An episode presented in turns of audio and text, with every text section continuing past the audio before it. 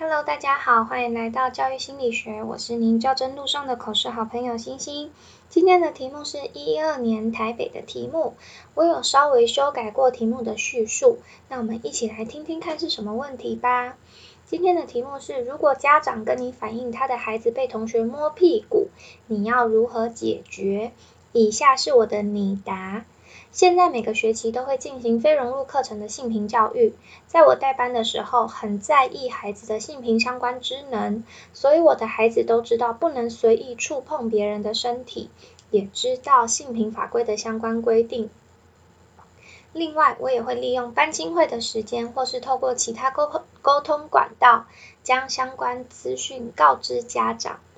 因此，在我带班的过程中，尚未遇到这种案例。如果家长真的跟我反映他的孩子被同学摸屁股，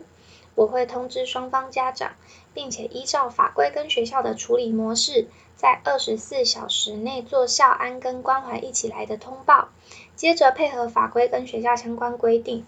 若程序进到调查，调查则会在调查结束后，跟学校辅导室进行合作，对双方孩子以及全班进行宣导跟辅导，并且持续落实在班上的性平教育，加强孩子的身体界限概念。不过，由于我没有真正遇过这种状况，不确定这样子的做法是否已经完善。若未来真的遇到这种状况，我会第一时间跟学务处和辅导室讨论更适切的处理方式，以让双方孩子和全班的伤害降到最低为原则。谢谢委员。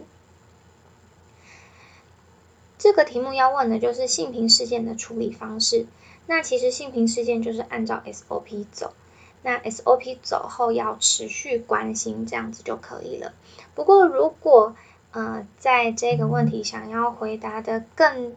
范围更广的话，也可以以行政的角度来回答这一题。那呃，你的回答可能就会跟其他老师的回答很不一样了。那今天我的分享就到这喽，拜拜。